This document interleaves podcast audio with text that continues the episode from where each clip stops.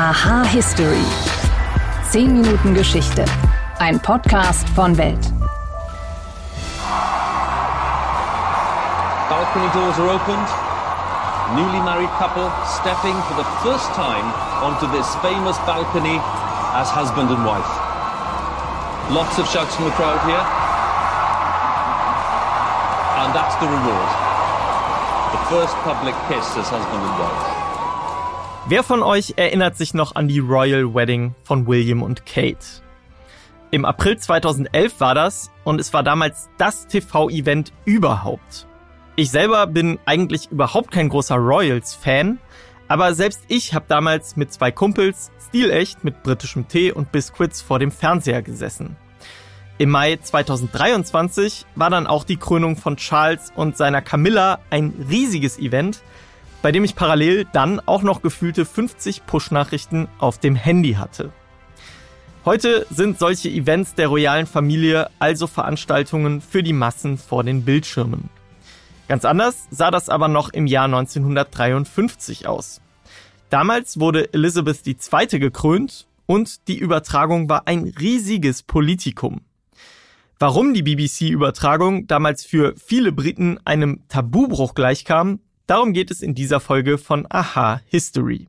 Mein Name ist Wim Ort und ich freue mich, dass ihr dabei seid. Außerdem beantworte ich in dieser Folge die Frage, hat Coca-Cola wirklich den Weihnachtsmann erfunden?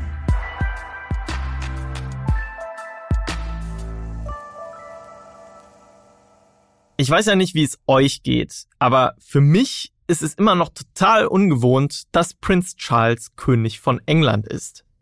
Nicht, weil ich irgendwas gegen ihn hätte, aber seine Mutter, Queen Elizabeth II., die war einfach mein ganzes Leben lang das Gesicht des britischen Königshauses. Aber um so viele Altersrekorde brechen zu können, wie die Queen es getan hat, da muss man eben auch echt früh anfangen. Und so war Elizabeth Alexandra Mary gerade einmal 25 Jahre alt, als sie den Thron von ihrem Vater George VI. übernahm. George war zwar nur 16 Jahre lang König gewesen, aber in dieser Zeit war viel passiert. Der Zweite Weltkrieg hatte den Kontinent verwüstet, die Kaiserkrone über Indien war verloren gegangen und neue technische Möglichkeiten ermöglichten erstmals live Fernsehübertragungen. Für die damalige Gesellschaft war das eine gar nicht mal so kleine Revolution.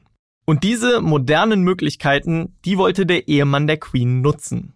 Prinz Philip der war damals Chef der Planungskommission für die Krönung seiner Frau und er machte sich gegen prominente Kritiker für eine TV-Übertragung stark. Am Ende setzte er sich durch und legte damit einen Grundstein für die mediale Präsenz, die die königliche Familie bis heute prägt. Aber warum war die Übertragung so umstritten? Darüber spreche ich mit Dr. Jürgen Rontaler. Er ist Direktor des Zentrums für Lehrerinnenbildung und Schulforschung an der Uni Leipzig. Von Hause aus ist er aber Anglist. Und mit der britischen Monarchie kennt er sich bestens aus. Hallo, Herr Rontaler. Hallo, Herr Ort. Wir schreiben also den 2. Juni 1953, also von heute ziemlich genau 70 Jahre in der Vergangenheit. Wie kann man sich einmal das Großbritannien in dieser Zeit vorstellen und wie lief dann die Krönungszeremonie ab? Das Großbritannien war, wie eben auch Deutschland, gekennzeichnet noch von den Nachkriegsschwierigkeiten. Zwar, wie in der Bundesrepublik, äh, durch auch die Hilfe der USA und so weiter, waren jetzt Verbesserungen durchaus schon zu bemerken, aber der Wohlstand, die Wohlstandsgesellschaft, wie die wir heute aus den äh, westeuropäischen Ländern kennen, war natürlich bei weitem noch nicht da. Und äh, so waren also sowohl die äh, 1947 stattfindende Hochzeit Hochzeit von Prinzessin Elisabeth mit Prinz Philipp und natürlich dann die Krönung in der Westminster äh, Abtei herausragende Ereignisse, die den Alltag der Menschen, der sehr schwer war, aufgehellt hat. Ja, die Hochzeit selbst war dann ein, ein Höhepunkt und wenn Sie sich das anschauen, das ist es eigentlich bis heute. Woher kam dann am Ende diese Idee, die Krönung von der BBC komplett live übertragen zu lassen? Da muss man zwei Stränge vielleicht im Auge behalten. Das eine ist die dann doch rasante technische und auch ökonomische Entwicklung, die auf der einen Seite die Möglichkeiten der Übertragung und noch dazu in Farbe, ähm, also wurde es ja aufgezeichnet dann für die Filme, also im Fernsehen war es natürlich schwarz-weiß, aber die machten die technischen Aufzeichnungsmöglichkeiten aus und zweitens hatten zumindest einige Menschen erkannt, dass die Potenz da ist, dass die Menschen besser teilnehmen können. Also im Prinzip das, was wir heute mit den langen Übertragungen verbinden, das wurde dann vorgeschlagen, unter anderem von Prinz Philipp. Können Sie seine Rolle da nochmal ein bisschen weiter ausführen? Er war ja, wenn ich das richtig sehe, Chair of the Commission of the Coronation, also im Grunde so ein bisschen der Master of Ceremony oder so kann man das, glaube ich, beschreiben, oder? So kann man es beschreiben, wobei die Zeremonie selbst der Krönung davon nicht betroffen war. Also ich glaube, er war mehr zuständig dafür, welche Dinge wie gefilmt werden und was dafür natürlich auch gemacht werden muss. Aber Prinz Philipp, wie gesagt, manche sagen, er hat es vorgeschlagen, er war in jedem Falle sehr dafür. Die Königin, die Königin Mutter, die Kirche und die Regierung und ganz besonders Winston Churchill waren vehement dagegen.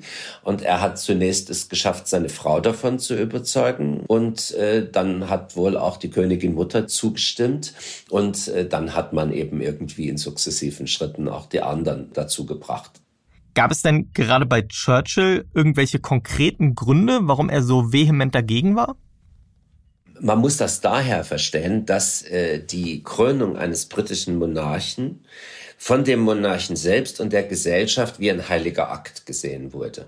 Also sie werden sozusagen über diese Krönung und besonders über die Salbung äh, mit Gott direkt verbunden. Das Königsgnadentum, das wir ja auch als Gedankenkonstruktion kennen, bedeutet im Prinzip, dass der Mensch zu einer besonderen Figur wird, durch den die Gnade Gottes an die Menschen weitergegeben wird. Ne? wenn Sie es also ganz platt wollen, wie eine Marionette Gottes, äh, sozusagen aus der persönlichen Entscheidung herausgenommen, weil Gott direkt wirkt.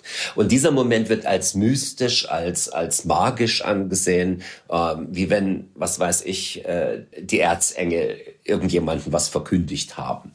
Und daraus folgt, dass man das eben da auch lassen wollte, weil sonst seine Funktion ja ein bisschen arg profanisiert wird, wenn man jetzt sieht, dass der im Prinzip nur Öl nimmt und irgendwie auf den Kopf und auf die Wangen oder auf die Hände gibt.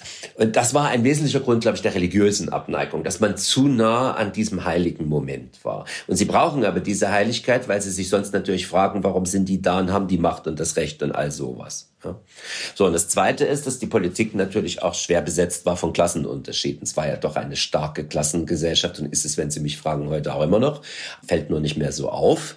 Aber ähm, man hatte natürlich auch diese Klassenvorurteile und wenn Sie sich mal gucken, wo Winston Churchill herkam, war er natürlich selbst Adliger und als Enkelsohn eines Herzogs durchaus auch diesen Vorstellungen verbunden, das Königshaus sowieso. Und da denke ich, hat Prinz Philipp wie Prinz Albert als Prinzgemahl von äh, Victoria aus diesen, sagen wir mal, kleineren deutschen Fürstentümern und mit einer gebeutelten Herkunft, wie äh, Philipp ja insbesondere hatte, äh, wahrscheinlich einen klareren Blick auf die Funktion gehabt und wie man mit neuer Technik, mit neuer Methode das Alte besser erreicht. Und deswegen waren die anderen so dagegen und er war so dafür. Churchill und der Erzbischof von Canterbury, das waren ja am Ende dann die beiden größten Opponenten sozusagen. Konnten die denn trotzdem irgendwelche Kompromisse durchsetzen? Also gab es irgendwelche Konzessionen, die den beiden gemacht wurden, dass da irgendwelche Dinge dann dennoch ausgelassen wurden in der Übertragung? Soweit man es sehen kann und soweit ich es weiß, ist der einzige Kompromiss, den man eingegangen ist, zugunsten eben einer gewissen äh, Wahrung von ja, Magie und Mystik, die den Krönungen ja auch innewohnen sollte, der, dass der Moment der Weihung der Königin, der Salbung sozusagen vom Erzbischof von Canterbury durch die Knights of the Garter vom Fernsehen abgeschirmt wurde. Also da haben sie dann äh, etwas drumherum gehalten, so dass man das nicht gesehen hat. Alles andere, denke ich, äh, wird gezeigt in verschiedenen Kameraeinstellungen und live. Sagt Jürgen Rontaler. Herr Rontaler, vielen Dank für das Gespräch. Gerne. Ich habe mich sehr gefreut. War das wirklich so? Mythos oder Wahrheit? So, für diesen Mythos habe ich mal wieder ein kurzes Kopfkino-Experiment mit euch vor.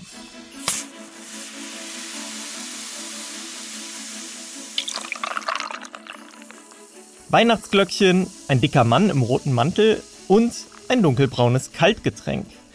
Passt perfekt zusammen, oder? Ohne Cola und speziell ohne Coca-Cola in der Hand kann man sich den kommerziellen Weihnachtsmann heutzutage kaum vorstellen. Aber hat der Brausehersteller den Mann mit dem weißen Bart und dem Rentierschlitten auch erfunden? Nö, hat er nicht. Zwar hat die Coca-Cola Company das Aussehen des Weihnachtsmannes oder vielmehr des amerikanischen Santa Claus seit den 1930er Jahren nachhaltig geprägt, aber erfunden hat ihn das Unternehmen nicht. Der Weihnachtsmann, wie wir ihn heute kennen, der basiert vielmehr auf der Figur des Sinterklaas. Das ist die niederländische Variante unseres Nikolauses. In unserem Nachbarland wurde im 15. Jahrhundert von der katholischen Kirche etabliert, dass die Menschen in der Weihnachtszeit für die Armen spenden. Und das eben am Tag des heiligen Nikolaus oder, wie er auf Niederländisch heißt, am Tag des Sinterklaas. Und weil die Niederländer sich früh in den Kolonien Amerikas ansiedelten, gelangte der Sinterklaas in die Kolonie New Nederland und seine Hauptstadt New Amsterdam. Heute kennen wir die Stadt alle als New York City.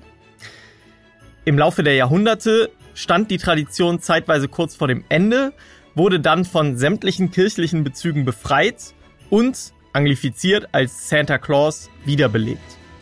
Und dann kehrte diese modernisierte Version des Sinterklaas nach Europa zurück. Erst nach Großbritannien und dann auch nach Deutschland und auch wieder zurück in die Niederlande. Der Weihnachtsmann ist also keine Erfindung von Coca-Cola.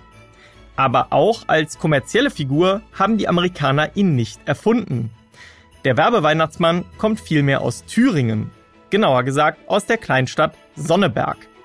Sonneberg war vor 100 Jahren weltbekannt für seine Spielzeugindustrie.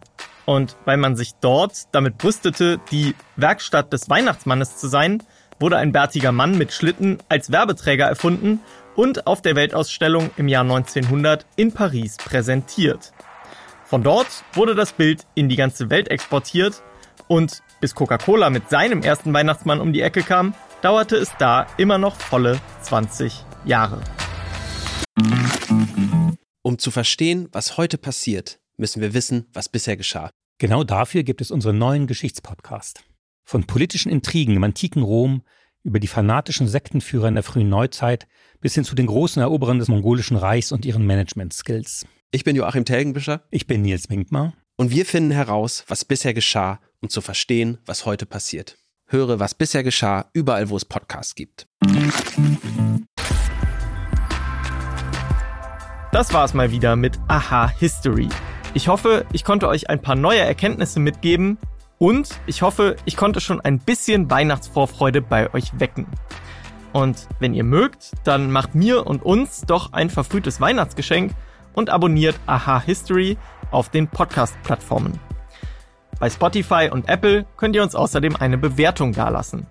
Und wenn ihr Fragen, Kritik oder auch Themenideen habt, dann schreibt uns an history.welt.de.